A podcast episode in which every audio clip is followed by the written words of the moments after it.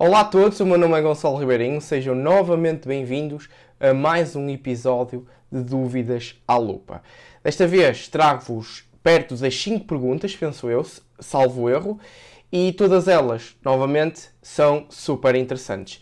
O meu intuito aqui é tentar uh, responder às vossas perguntas que deixaram naquelas caixinhas de perguntas que colocámos e partilhámos no nos nossos Insta Stories em vez de estarmos ali a escrever três ou quatro uh, stories para responder àquela pergunta, nós respondemos em apenas um, simplificado, e trazemos aqui essa profundidade de, de, perguntas. Portanto, sem mais demoras, vamos então às perguntas. A primeira pergunta uh, vem de um seguidor que nos diz: Estou a pensar uh, comprar ações boas que não paguem dividendos e esquecer-me delas, tipo Facebook ou Google. Que acham da estratégia? Mais uma vez, depende. Eu sei que vocês não gostam de ouvir este tipo de respostas, mas é o que uh, realmente uh, é aqui a realidade. Depende de vocês, do que é que vocês querem uh, fazer de acordo com o dinheiro que,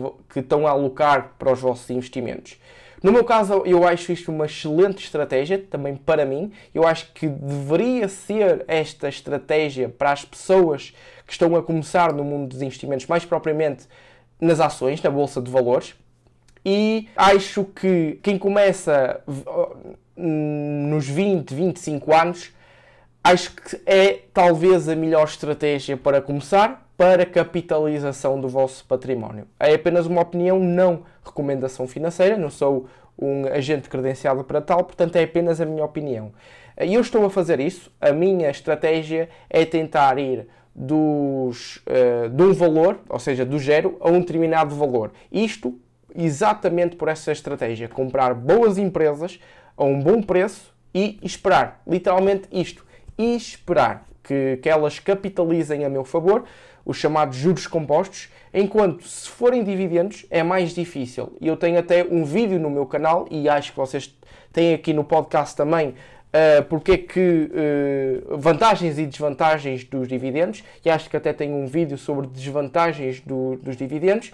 Uma delas é que vocês pagam 28% dos vossos, enfim, dos vossos dividendos recebidos, enquanto se isso, se a empresa não distribuísse esses dividendos agrupasse esses dividendos que não eram distribuídos e reinvestissem a uma taxa superior àquela que estavam a distribuir para vocês acionistas, então melhor ainda, porque capitalizava melhor uh, o, o vosso investimento e, consequentemente a isso, vocês tinham, eh, a nível de retornos, muitos melhores retornos do que só investirem para dividendos, não é? Acho que muitas, muitas pessoas gostam dos dividendos de uma forma passiva, isso também adoro. Atenção, que eu estou a fazer esta, esta estratégia de ter este, eh, este portfólio capitalizado até aos meus 40, 45 anos, para quando chegar a essa altura ter X de valor, que é o indicado para mim, de acordo com o meu perfil de investidor e de acordo com os meus objetivos, para transferir dessa, dessa estratégia de capitalização para renda passiva. E fazer disso uma das, minha, uma das minhas maiores fontes uh, de rendimento passivas na minha vida, ao ponto de ou me reformar mais cedo através dessa fonte, ou quem sabe fazer aí uma grande fonte de rendimento ao ponto de se calhar ter um mini projeto só meu que me faça, enfim, ter aquele extra para coisas uh, para além do essencial que o queira gastar, por exemplo. Portanto, sim, acho uma excelente estratégia, acho que deve ser aplicada a todas as pessoas que estão a começar no mundo dos investimentos, mais propriamente ditos, e depois transitarem para os dividendos. É, na minha opinião, acho que isso é muito mais vantajoso para uma pessoa com 20, 25 anos, máximo 30 anos, do que efetivamente focarem só em dividendos. Seguindo para uma segunda pergunta, diz-nos então ações versus REITs.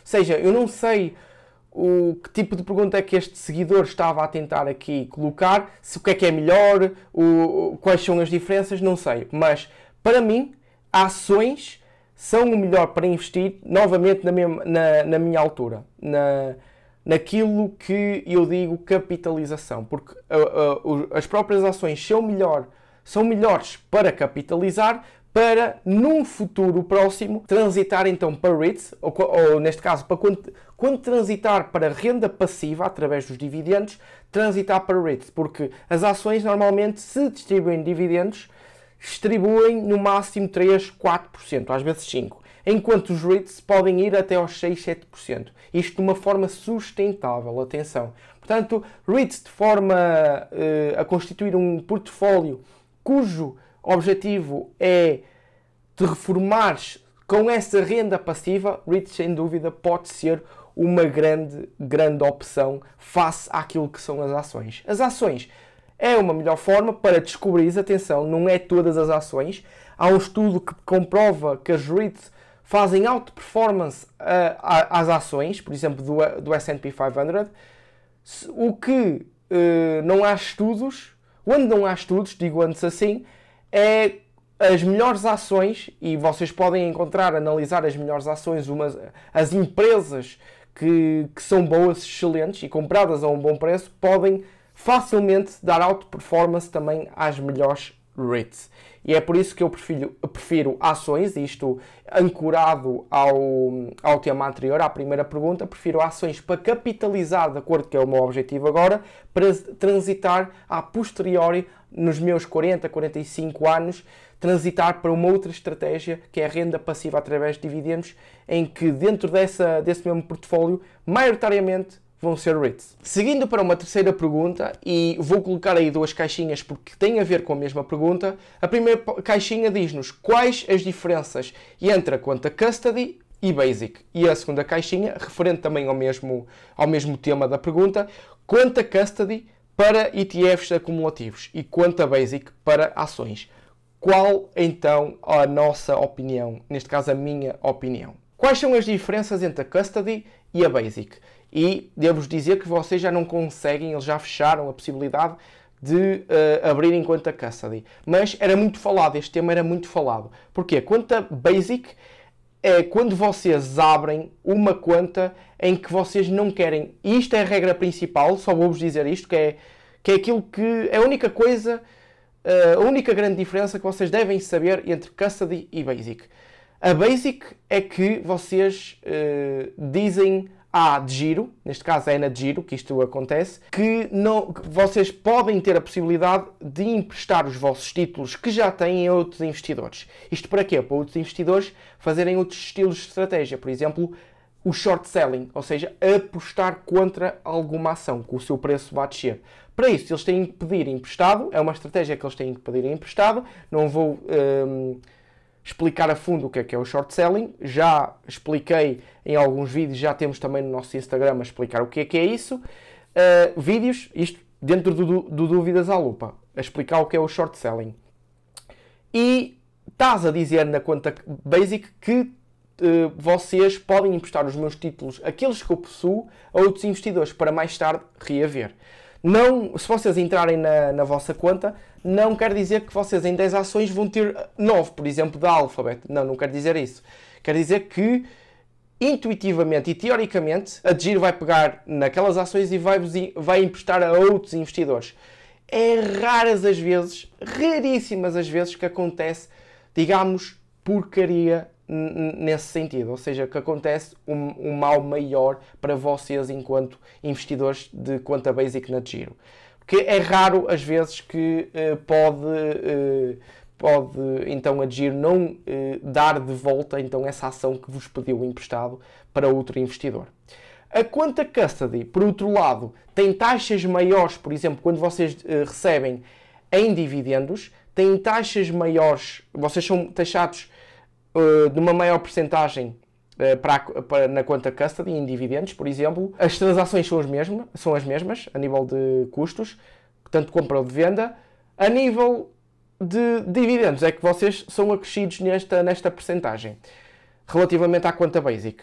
Mas, por outro lado, vocês estão a dizer à Adgiro, ao ter conta custody, que não, não querem que a Adgiro empreste os vossos títulos para uh, outras, outras pessoas. Sinceramente, sabendo o que sei hoje, eu teria escolhido a conta basic. Mas se choro a minha decisão, não, porque lá está. Eu não sou um investidor de dividendos. Se fosse, eu estava, para, uh, estava mais inclinado para a conta basic. Como não estou, eu, eu estou muito confortável com, em, em, ter uma conta custody na, na Giro. Não empresto os, os, meus títulos a mais ninguém e sou taxado, então, consequentemente a isso, um bocadinho mais nos dividendos. Mas como não sou uma pessoa de dividendos, não sou um estratega de dividendos no meu portfólio, então quase nenhuma empresa me distribui assim grandes dividendos para eu ser taxado e, e começar a, a chorar um bocadinho eh, com, esse, com, esse, com essa taxa extra que a Giro aplica a mim por ter a conta custody. Relativamente à outra, à outra ca, caixinha do outro seguidor, que diz conta custody para ETFs de acumulação e conta basic para ações opinião. Tanto faz. Eu posso dizer que a única diferença, como eu já, como eu já disse, os dividendos são taxados de uma maior forma. Dividendos que vocês recebem na vossa conta. Portanto, conta custody ou basic para ETFs acumulativos não faz grande diferença. Uh, se vocês tiverem aquela intuição de, ai, mas eu não quero uh, que os meus títulos, para quem faça short selling no IWDA, por exemplo, num ETF de acumulação, que é o vosso, por acaso, uh, que aposte contra que o preço vai, ou seja, que o preço vai descer, então aí, se vocês não quiserem isto, quanto a custody. Mas, fora isso, fora só essa opção, então quanto a basic, uh, não faz qualquer diferença.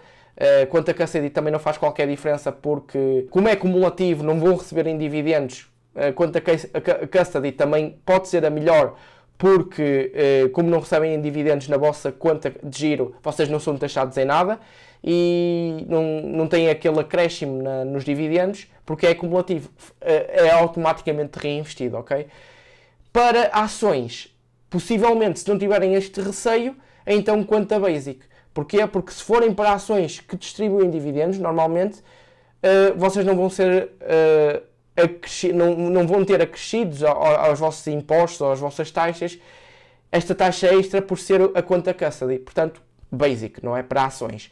Se tiverem a mesma estratégia do, do que eu, ou não tiverem sequer a pensar nisso de emprestar e não, não estou preocupado com isso, porque é muito raro acontecer essa porcaria que eu estava a dizer, ao ponto de haver um mal maior de giro não reaver outra vez o, a tua ação que emprestaste para o teu investidor, então vão para a conta basic. ok? Conta basic para ações uh, que paguem especialmente dividendos, conta custody para pronto, podes ir para a conta caça de ETFs de acumulação e que, lá está, uh, tenhas aquele, aquele problema de ah, não quero que a Giro empreste os meus títulos. Próxima pergunta. O que acham de investir em real estate? E é exatamente a mesma coisa do que os REITs. Mas para investir em real estate há duas formas.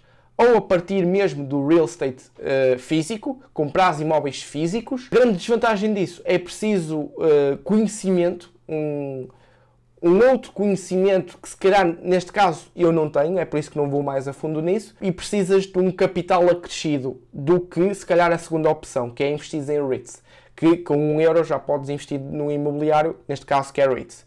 O que é que eu acho? Novamente, acho que sim, investir em real estate para já na, na minha vida, tanto em REITs, tanto em imobiliário físico, não está no, nos meus objetivos. Uh, mais tarde, posso vir a transitar, como eu já disse anteriormente nas, nas perguntas anteriores, transitar da, daquilo que é a minha capitalização para dividendos e dentro desses dividendos ter REITs. Se vou ter ou não, e possivelmente de acordo com aquilo que eu quero fazer, que era progredir enquanto investidor, sim, vou ter, mas mais daqui, por exemplo, a 15, 20 anos. Uh, quero-me focar essencialmente àquilo que eu tenho conhecimento, para ter o maior retorno ao mesmo tempo que tenho um risco menos acrescido a esse mesmo investimento. Portanto, investir em real estate físico é um gosto que eu tenho de aprender, mas lá, lá para a frente, daqui 15 anos, por exemplo, 15 anos, 20 anos, quando eu tiver mais a minha vida estabilizada, ao ponto de ter maior poder de compra, porque até lá vou progredir não só nos meus rendimentos, uh, como também nos, no, uh, a querer progredir nos meus conhecimentos para diversificar ainda mais o meu portfólio. Neste caso, para real estate mesmo físico. E aqui fica mais um episódio de Dúvidas à Lupa. Qualquer crítica construtiva é uh, aceite de bom agrado. Também podem tirar as vossas dúvidas no nosso Instagram Clube Finanças e acompanharem também o nosso conteúdo semanal que nós partilhamos lá a nível de posts e também de Reels. Portanto, muito obrigado por terem assistido e até um próximo episódio de Dúvidas à Lupa.